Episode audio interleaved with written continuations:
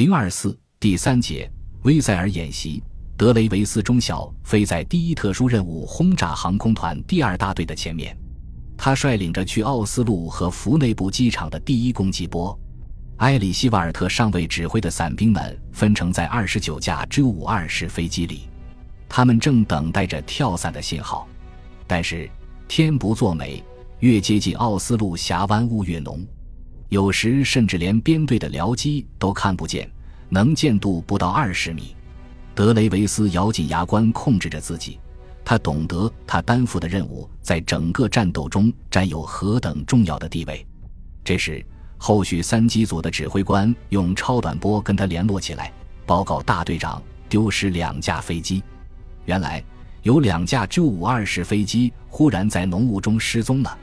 这不过是一刚开头。德雷维斯中校负不起再这样飞下去的责任，于是下达了一百八十度大转弯的命令。他用无线电向汉堡报告，因天气不好，决定返航飞向奥尔堡。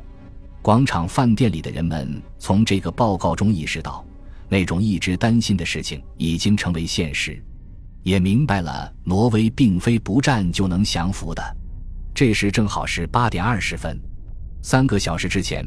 德国海军在奥斯陆峡湾与控制德辽巴克海峡的厄斯加堡要塞守军交上火了。作为旗舰的重型巡洋舰布吕歇尔号在七点二十三分被炮弹和鱼雷击沉。其他巡洋舰是否突破海峡？运载的陆军是否在奥斯陆登陆？什么时间登的陆？这一切都不得而知。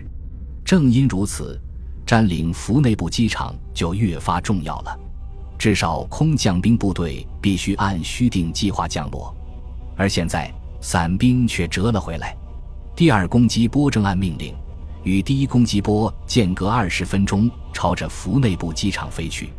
上面乘坐的是第三二四步兵团第二营的官兵。正当伞兵不能按预定计划降落的时候，盖斯勒中将接到戈林发来的一道严厉的命令，命令他立即召回后几批攻击部队。战地空运司令弗莱赫尔·冯·加布伦茨竭力说服他的上司。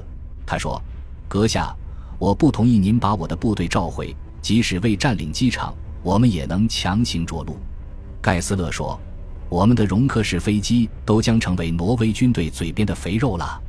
最先着陆的部队可能已经为我们突破了敌人的防御。”冯·加布伦茨坚持自己的意见。至少应当让先期到达福内部的部队试探一下能否在那里着陆呀。加布伦茨又列举了一些别的理由。奥尔堡现在已经足以维持局面，如果把奥斯陆方面的部队再调到那里去，只能造成极大的混乱。于是，盖斯勒韦通过加布伦茨就直接向飞往奥斯陆的空运部队发出了命令，命令所有飞机返航。第十航空军。然而。出乎意料的事情发生了，竟然和社会上广为流传的那种军人是以服从命令为天职的说法是那样格格不入。比伞兵晚出发二十分钟的空运部队第一零三特殊任务轰炸大队的指挥官瓦格纳上尉虽然接到了返航命令，但他没有执行。眼看着福内部机场就在眼前，下达这样的命令是非常愚蠢动。他认为这是敌人使用的鬼把戏。他感到最奇怪的是第十航空军这个署名，他的大队是隶属于战地空运司令冯加布伦茨的，这样重要的命令必须经过他才能下达。瓦格纳尚未继续前进，这样机长们都要接受一场仪表飞行和坏天气的飞行训练。接近海岸线的地方雾气最浓，而奥斯陆附近却天气晴朗，能见度良好。那么，在福内部机场降落会不会发生意外呢？这时，容克式飞机的前导三机组已经到达福内部上空。瓦格纳向下观察着，盘旋了一周。这是一个石山环抱的小型机场，有两条混凝土跑道，坡度较大，跑道终点与水相连。虽然不能说是很理想，但对这位容克大婶来说，倒也没什么了不起的。下面有两架飞机喷出了红莲般的火舌，原来战斗已经开始了。果真，兄弟部队的驱逐机正在盘旋。瓦格纳非常放心地向机长们发出了着陆信号，于是容克式飞机以小半径盘旋进场着陆。突然，机身被重机枪子弹打穿，瓦格纳尚未中弹，重伤员们呻吟起来。飞机飞过跑道，再次爬高。发生什么事了呢？第七十六驱逐航空团第一中队长汉森中尉在咪幺幺零式飞机里。从远处呆呆地望着这种奇怪的情景。三十分钟前，他的中队就和敌人交锋了。八点三十八分，他们受到九架挪威飞机从太阳一侧发起的攻击。这是英国造的格罗斯特斗士式单座战斗机。汉森没有纠缠，还是按照命令，在八点四十五分到达福内部上空掩护伞兵部队。然而，在短暂而激烈的空战中，汉森的八架飞机已损失了两架，其余的六架咪幺幺零式飞机搜索到机场，袭击了高炮和高射机枪阵地。跑道上有两架斗士式飞机中弹起火，随后这六架飞机就等待着伞兵部队的到来。伞兵部队一直没来，时间一分钟一分钟的过去了。八点五十九点，三个红色燃料警告灯向汉森发出了警告。看来第四个警告灯马上也快亮了，这就是说燃料马上就要用光。按计算，在福内部上空，燃料只够用二十分钟。在此期间，伞兵必须拿下机场，而现在已经到时间了，九点零五分。就在这极其紧要的时刻，G 五二式运输机的一个三机编队飞来了。汉森总算放了心，为了压制敌机枪阵地的火力。驱逐机转入盘底，期待着朵朵伞花的开放。当然，他们并不知道这是第二批空运部队，也不知道飞机上并没有伞兵。飞在前头的 G 五二式飞机开始进场，准备着陆。由于地面的对空炮火猛烈，又拉了起来。这使汉森大为吃惊。忽然，他闻到一股烧焦的气味。原来是六架咪幺幺零式飞机中有三架各被打坏了一台发动机，冷却器也被打穿，汽油也烧尽了。如果说迄今谁也未曾在奥斯陆的福内部机场降落过，那么今天第七十六驱逐航空团第一中队将要占领它。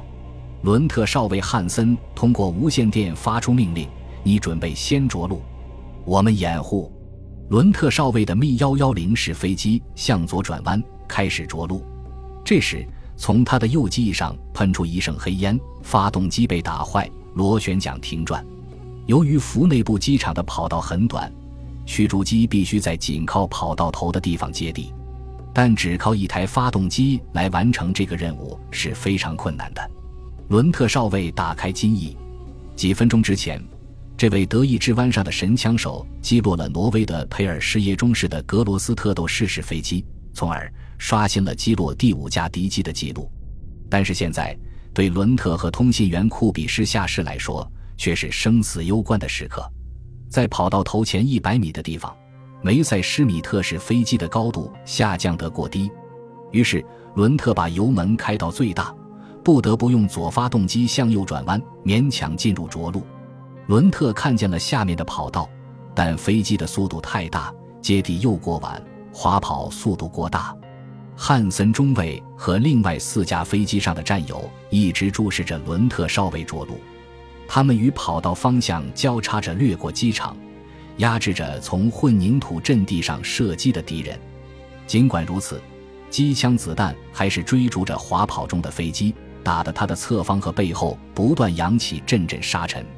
突然，汉森看到和伦特并排着陆的还有一架飞机，是 G 五二式飞机。据事后了解，那是刚才没有降落下来的那架伞兵通信飞机。这架飞机后来得到了充分利用。这架 G 五二式飞机降落在第二条跑道上。如果和 M 幺幺零式飞机在两条跑道的交叉点相撞，机场就不能用了。眼看着一场严重的事故即将发生，汉森瞪大两眼往下看着，真够呛，等着空运部队来。他们却一直不来，而正当驱逐机燃料耗尽，发动机被打得千疮百孔，不得不迫降的时候，他们却偏偏挤了进来。幸亏密幺幺零是飞机的着陆速度快，比笨重的 G 五二式飞机先通过了交叉点，化险为夷了。但是，伦特少尉无法使飞机停下来，因为速度太大。汉森心想，伦特最好是再次把飞机拉起来。可是，这时飞机已经到了跑道尽头，猛地撞在斜坡上。这以后的情景，汉森再也不忍看下去了，他得集中精力迫降。他的右发动机也被打环，排气管喷出白色的油烟，油温一个劲儿地上升。如果发动机还能坚持六十秒，事情就好办了。在跑道头上空几米的地方，他收起油门，柔和地后拉架实杆，随后接地。汉森的飞机紧挨着燃烧的两架斗士式飞机飞驰而过，脱离了挪威的机枪火力范围，结果什么意外也没发生。奇怪的是，机枪也不响了。本集播放完毕，感谢您的收听，喜欢请订阅加关注，主页有更多精彩内容。